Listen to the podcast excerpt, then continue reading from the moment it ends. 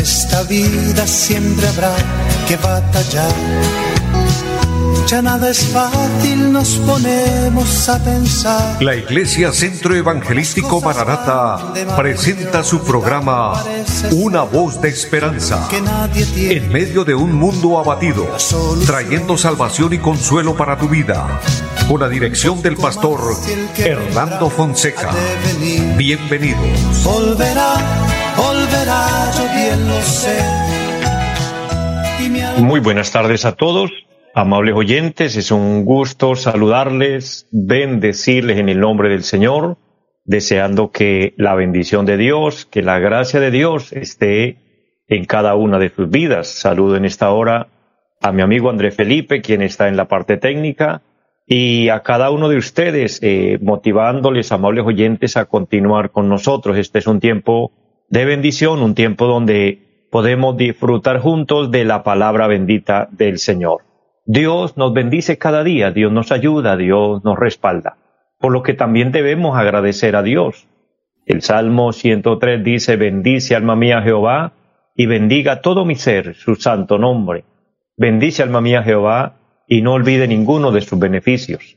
Que podamos bendecir a Dios. ¿Cómo es que nosotros podemos bendecir a Dios? Si Dios es el dueño de las bendiciones, le bendecimos cuando le alabamos, cuando le reconocemos como el Todopoderoso, como el Grande, cuando expresamos para Él nuestro amor, nuestro afecto, pues estamos bendiciéndole, honrándole, exaltándole. Así que, amados, que haya en nosotros ese corazón agradecido, ese corazón abnegado, entregado para nuestro Dios. Saludos para todos aquí en nuestra bella ciudad de Bucaramanga y en todos los lugares hasta donde llegue esta señal. Dios les bendiga y quienes nos siguen a través del Facebook es un gozo grande también es saludarles, bendecirles en el nombre del Señor. Y vamos a orar a Dios, vamos a presentarnos delante de Dios, presentando cada necesidad, cada petición delante de nuestro Dios. En esta hora quiero enviar un saludo al hermano César allí en la cumbre y vamos a orar por las peticiones que usted nos ha presentado, mi hermano, por José Ricardo Castro y su familia. Que Dios obre en la salud de José Ricardo y que Dios bendiga a su familia, a su esposa, y que Dios bendiga también eh, a la hermana Adela Balbuena. Vamos a orar y de hecho orando allí en la cumbre por las hermanas Torres, quienes nos siguen en la sintonía, les amamos en el Señor y vamos a orar, vamos a pedir a Dios bendición y todo aquel que necesite en esta hora eh, una intervención de Dios, eh, conéctate con el cielo. Ya usted está conectado con, con el programa Una voz de esperanza. Ahora en fe vamos a conectarnos con el cielo y vamos a pedir a Dios que Él nos bendiga, que su santa gracia esté con cada uno de nosotros. Oramos al Señor. Padre y buen Dios que está en el cielo, le damos muchas gracias en este momento, le damos gracias por permitirnos la vida, por darnos la salud y porque en esta hora podemos presentarnos implorando sus misericordias, primeramente pidiendo perdón por nuestras faltas, Señor, pidiendo que, como dice tu santa palabra, la sangre de Jesucristo nos lave y nos limpie de todo pecado, pero también pidiendo la intervención en cada necesidad. Bendice a todos, Señor. Mira a aquellos que están enfermos. Mira la petición que tenemos por aquel señor Ricardo, José Ricardo Castro. Señor, bendícele Dios. Glorifícate en su salud. Bendice la salud de la hermana Adela Balbuena, la salud de las hermanas Torres, Señor, bendíceles, glorifícate de una manera especial y haz una obra en cada persona, en cada familia, todo aquel que tiene una necesidad en el área que sea, Señor, glorifícate. Bendice Dios también esta emisora, bendice Dios los medios por los cuales este programa es realizado, que la bendición de lo alto sobreabunde y que podamos disfrutar de un ambiente espiritual, que el Espíritu Santo nos guíe, eterno Señor, y que todo lo que hagamos sea para gloria de Dios y bendición de nuestras vidas. Lo creemos, lo declaramos en el nombre de nuestro Señor Jesucristo y damos muchas gracias. Amén. Amados, qué interesante y qué bueno que podamos eh, orar y que podamos creer que Dios se va a glorificar, que Dios nos va a ayudar, que Dios nos va a dar la respuesta a nuestra necesidad. Quiero bendecir en este momento a mi querida hermana Marlene Girón, quien se conecta a través del Facebook. Dios le bendiga, mujer de Dios. Dios bendiga su vida, su familia, su esposo, mi querido hermano Felipe. Que Dios le bendiga grandemente. y a todos los que se conectan a través del Facebook, eh, Dios les bendiga grande, grandemente. Y para toda la audiencia, en el lugar donde usted se encuentre, yo le motivo para que confíe en Dios y reciba bendición de Dios. Dios es bueno y Dios es nuestro ayudador, Dios es nuestra fortaleza, Él es, Él es el todo en nuestras vidas, en, en nuestros corazones. De esta manera, amados, recordándoles también nuestra dirección en pie de cuesta, tenemos un lugar de reunión donde nos congregamos presencialmente, donde está la iglesia ubicada, allí en la carrera séptima, número 371 del barrio Amaral en Piedecuesta, un lugar humilde, un lugar sencillo, pero allí está la presencia de nuestro Dios, allí disfrutamos de un ambiente hermoso, porque siempre que vamos a la casa de Dios vamos con un corazón dispuesto. Y al entrar en su presencia, al entrar en adoración, en exaltación a Dios, Dios se glorifica y somos bendecidos. Eh, tenemos evidencia de, de milagros, de cosas grandes que Dios hace. Y por eso le invitamos, querido hermano, querido amigo, cuando desee visitarnos. De hecho, bendigo a toda la iglesia en pie de cuesta, a los hermanos que se congregan.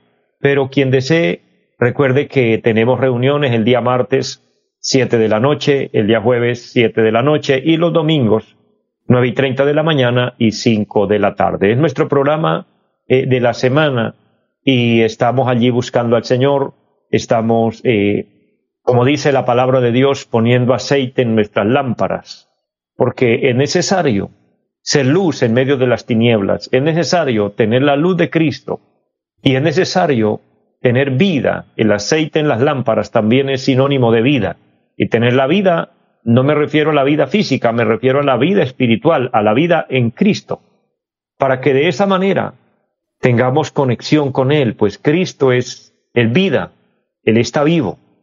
Valga que dentro de nuestras canciones, nuestras alabanzas que entonamos para el Señor, tenemos una que dice, Cristo no está muerto, Él está vivo. Lastimosamente, muchas personas están enfocados en un Cristo muerto, en un Cristo derrotado, en un Cristo crucificado, sin vida, inerte, por ende creado por manos de hombres pecadores. Eh, de hecho, eh, miraba una noticia aquí en una ciudad en Colombia que el, el Cristo de esa ciudad lo llaman el Cristo caído. Eso me golpeó fuerte cuando miré esa noticia, cuando escuché esa expresión.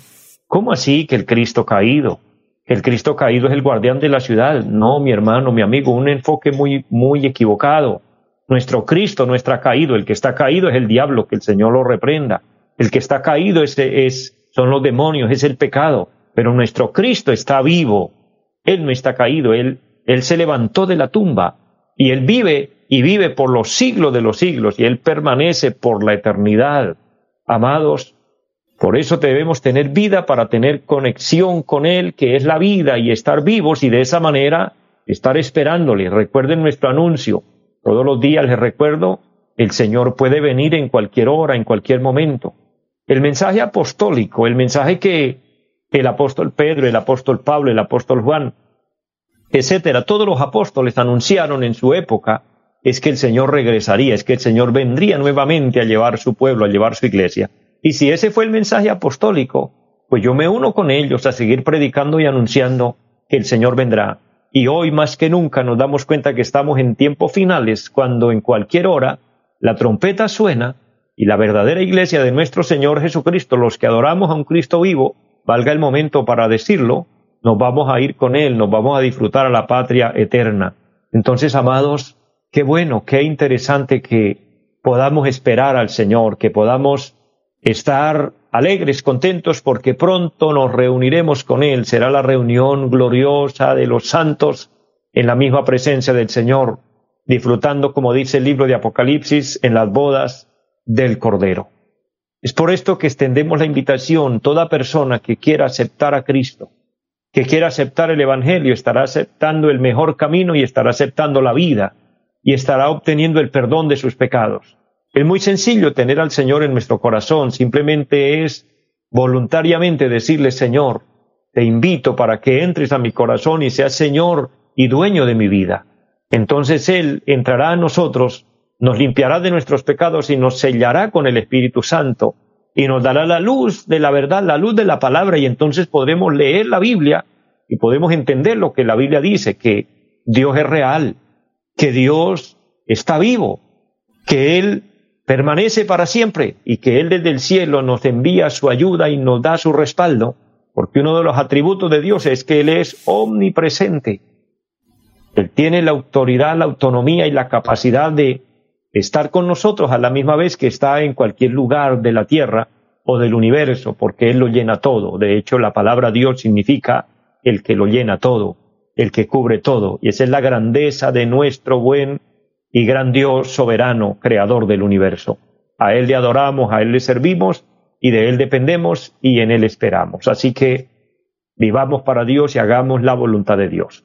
De esta manera nosotros nos estamos eh, preparando y fortaleciendo en la fe y lo hacemos a través de la palabra de Dios. Por eso quiero, como es siempre sabido, compartir la palabra, dejarle una reflexión en su corazón. Quiero leer un pasaje de la Biblia, la palabra de Dios y explicar un poco lo que el Señor nos quiere hablar en esta tarde, lo que el Señor nos quiere dar para fortalecer y animar nuestra fe y fortalecer nuestra vida espiritual. En la segunda carta a los Corintios, quiero leer el capítulo número 12, desde el verso 1 hasta el verso 10. Este pasaje precioso nos cuenta un, un relato extraordinario, una experiencia que vivió el apóstol Pablo y nos va a bendecir de una manera extraordinaria. Dice la palabra, ciertamente no me conviene gloriarme, pero vendré a las visiones y a las revelaciones del Señor. Conozco a un hombre en Cristo que hace catorce años y en el cuerpo no lo sé, si fuera del cuerpo no lo sé, Dios lo sabe, fue arrebatado al tercer cielo. Y conozco al tal hombre, si en el cuerpo o fuera del cuerpo no lo sé, Dios lo sabe, que fue arrebatado al paraíso, donde oyó palabras inefables que no le he dado al hombre expresar. De tal hombre me gloriaré, pero de mí mismo en nada me gloriaré sino en mis debilidades. Sin embargo, si quisiera gloriarme no sería insensato porque diría la verdad, pero lo dejo para que nadie piense de mí mal de lo que en mí ve u oye de mí. Y para que la grandeza de las revelaciones no me exalten desmedidamente, me fue dado un aguijón en mi carne, un mensajero de Satanás que me abofetee para que no me enaltezca sobremanera, respecto a lo cual tres veces he rogado al Señor que lo quite de mí y me ha dicho, bástate mi gracia, porque mi poder se perfecciona en la debilidad. Por tanto, de buena gana me gloriaré más bien en mis debilidades para que repose sobre mí el poder de Cristo. Por lo cual, por amor a Cristo, me gozo en las debilidades, en afrentas, en necesidades, en persecuciones, en angustias, porque cuando soy débil, entonces soy fuerte. Qué precioso pasaje y qué preciosa historia nos muestra aquí la palabra, como el apóstol Pablo nos cuenta, precisamente del hombre de quien él habla y dice, conozco a un hombre en Cristo que hace 14 años y en el cuerpo, fuera del cuerpo, no lo sé, Dios lo sabe, ese hombre es él mismo, él está relatando una historia que él vivió, una experiencia que él vivió. Él fue arrebatado al tercer cielo. Habla y utiliza dos, dos frases aquí, dos palabras muy importantes. En la primera dice, fui arrebatado hasta el tercer cielo. En la segunda dice, fui al paraíso de Dios. Él logró, tuvo el gran privilegio de ir a a conocer el cielo, a disfrutar de, la grandeza y de la gloria y de la majestad de Dios allí en su, majestad, en su, en su esplendor de gloria. Y eh, dice que escuchó palabras que no le dado al hombre expresar. De hecho, fue una experiencia tan grande que lo dejó sin explicación y solamente nos cuenta lo hermoso, lo maravilloso que fue estar en ese lugar, pero cómo esto eh, le repercutió en él en, en algún área de su vida y, y causó que pasara una experiencia dura, porque al analizar este pasaje, y quiero eh, concretarlo con el tema la gracia de Dios, la gracia de Dios equivale al favor de Dios. Es disfrutar o tener el favor de Dios con nosotros. Y una de las cosas extraordinarias, maravillosas que el ser humano pueda disfrutar es tener el favor de Dios, contar con Dios. Y tener el favor de Dios es extraordinario. Tener el favor de Dios es fenomenal en la vida espiritual. Quiero mencionar algunas de las bendiciones, lo que activa la gracia de Dios en un ser humano, lo que significa la gracia de Dios para el hombre. De hecho, recordándoles que estamos viviendo en el tiempo de la gracia, el tiempo del favor de Dios, cuando no merecemos nada y Dios hace todo por nosotros. Eso es disfrutar de gracia, disfrutar de de su favor, valga la redundancia. Pero esto implica que nosotros aprovechemos la oportunidad, que nosotros digamos, bueno, ya que Dios está entregando todo por nosotros, nos hace la invitación, quiere ayudarnos, quiere bendecirnos, pues lo más elemental es que nosotros digamos amén a esto, que nosotros digamos está bien, Señor, quiero su bendición. Y todo aquel que se identifique con esta realidad y diga, estoy dispuesto a que Dios me ayude, estoy dispuesto a que Dios me bendiga y se ponga en las manos de Dios, pues va a disfrutar, por supuesto que va a disfrutar del favor de Dios. Lo cual quiero comentarles, nos ayuda, nos bendice, nos respalda.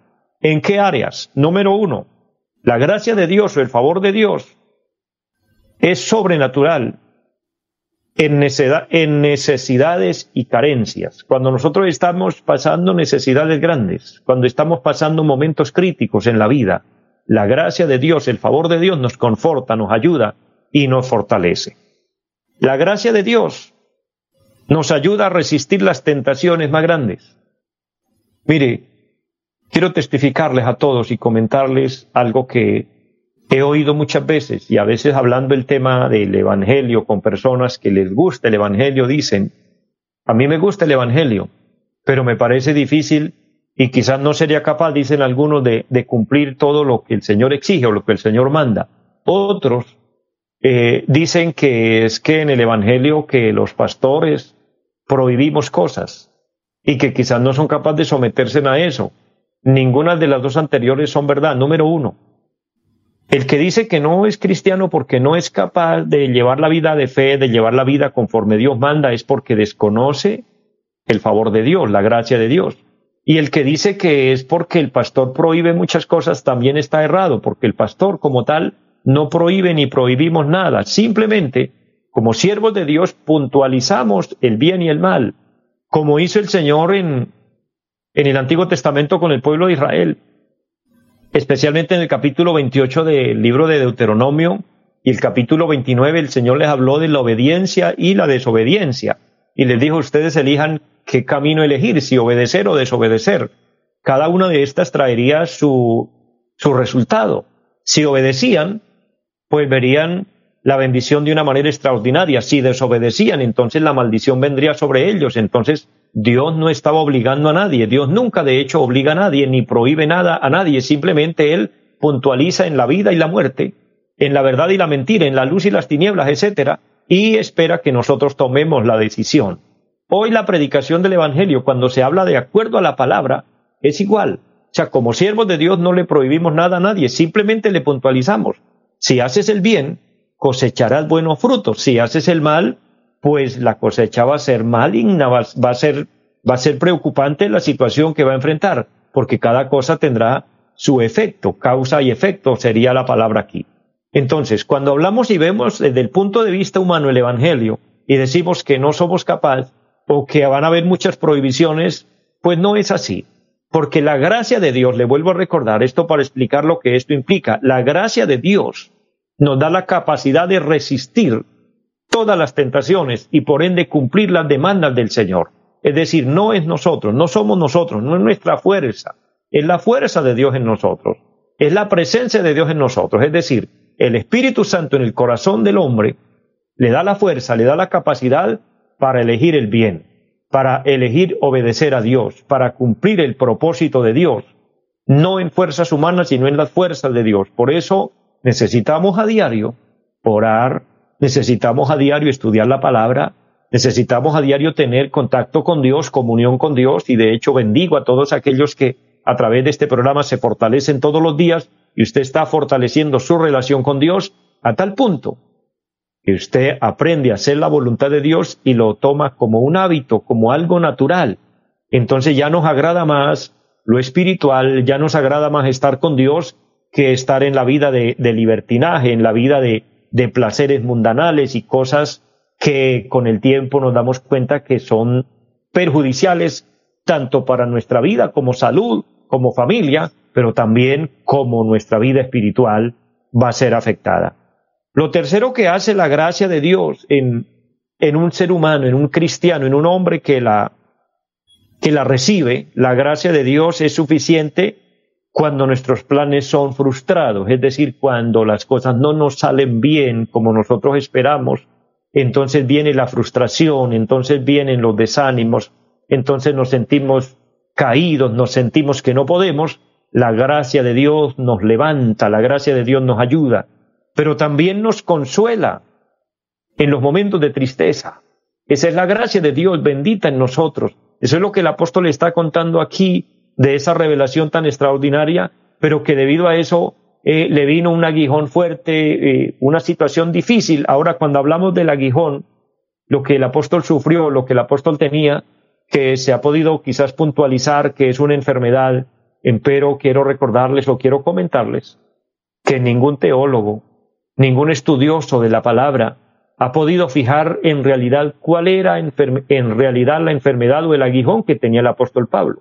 Y esto nos bendice al no saber con exactitud qué era lo que al, apóstol le sucedía y que tenía una aflicción que lo afligía y cuando él ora a Dios, Dios le dice, bástate mi gracia. Y quedó así en, inconcluso el tema, o sea, no, no vemos cuál es en realidad ese aguijón. Quedó así por la voluntad de Dios. He podido descubrir que quedó de esa manera para darnos una enseñanza grande. Lo que significa es que como nadie puede fijar cuál es en realidad el aguijón de Pablo, entonces cualquier dolor, cualquier dificultad, cualquier sufrimiento, humillación que un ser humano pueda padecer, lo puede asociar con el aguijón que tenía Pablo. Dicho de otra manera, la situación que usted lleva que lo aflige, la situación por la que usted ha orado y quizás Dios no le ha dado respuesta, esa prueba, esa dificultad, esa enfermedad o cualquiera sea esa situación que no lo ha dejado y que no ha podido usted liberarse, pero que en cambio esto lo ha acercado a Dios, véalo como un aguijón. Y si Dios no le responde, no te desanimes. El apóstol oró tres veces y las oraciones de Pablo no eran cualquier oración, eran oraciones fuertes, poderosas, y él dice, Dios me dijo, bástate mi gracia. Entonces él entiende y expresa y dice, ahora me gozo en el Señor, más bien en mis debilidades, porque cuando soy débil, entonces soy fuerte. Entonces él estaba disfrutando del poder de Dios. Él no veía la dificultad en él, sino que él veía el obrar de Dios en él. Mi hermano, mi amigo, ahí es donde vemos el sentido de las pruebas, el sentido de las dificultades. Pues cada prueba, cada dificultad nos, nos da eh, la oportunidad de ver la mano de Dios obrando y es donde uno puede decir, pero ¿cómo es que yo he podido superar todo esto? ¿Cómo es que yo he podido salir adelante? ¿Cómo es que yo he podido, me he podido mantener en, enfrentando tan tremenda situación? Y en conclusión llegamos a decir, no, pues no he sido yo, ha sido Dios en mí, que aún en medio de la prueba, aún en medio de la aflicción, aún en medio del, del dolor, usted se goza y se alegra y siente paz en su corazón, es porque Dios está con usted. Entonces es allí donde vemos efectos de la gracia de Dios con nosotros y nos damos cuenta que Dios está con nosotros. Mi hermano, mi amigo, fortalecete en Dios. Dependamos más de Dios, confiemos en Dios. Ninguna prueba nos va a aniquilar, ninguna prueba nos va a acabar, porque Dios está con nosotros. Dice la palabra que Dios no nos dejará ser probados más de lo que podamos resistir. Entonces confiamos en Dios y continuamos adelante en fe, en confianza, en convicción, sin apartarnos, viviendo para Dios, haciendo la voluntad de Dios, y si no somos librados aquí, seremos librados cuando Él nos lleve a su presencia, pero entonces disfrutaremos del ambiente de gloria y recibiremos el gran galardón por haber permanecido firmes y fieles aún en medio de la aflicción. Mis amados, les amo mucho a todos, les bendigo, deseo esta palabra haya bendecido su vida y una feliz tarde para todos. Bendiciones.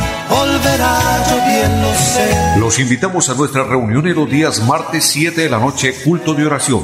Jueves 7 de la noche, enseñanza bíblica. Domingos 9 y 30 de la mañana, culto para toda la familia. Y 5 de la tarde, culto evangelístico. Los esperamos en la carrera séptima, número 371, Barrio Amaral Piedecuesta. Llámenos al 318-767-9537. Volverá, volverá, volverá. En esta vida siempre habrá que batallar Ya nada es fácil, nos ponemos a pensar. La Iglesia Centro Evangelístico Mararata presentó su programa Una voz de esperanza. Los esperamos en nuestra próxima emisión. Volverá, volverá, yo bien lo sé. Y mi alma ya se desespera por volar